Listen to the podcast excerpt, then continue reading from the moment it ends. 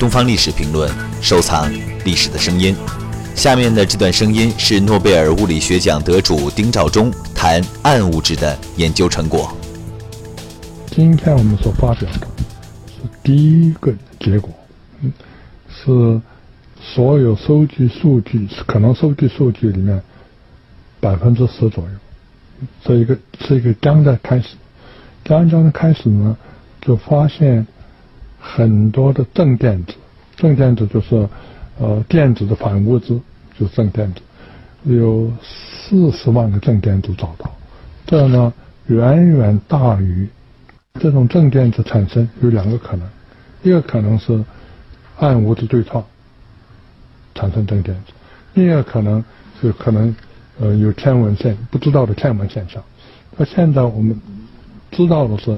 有个新的现象出现了，嗯，大量的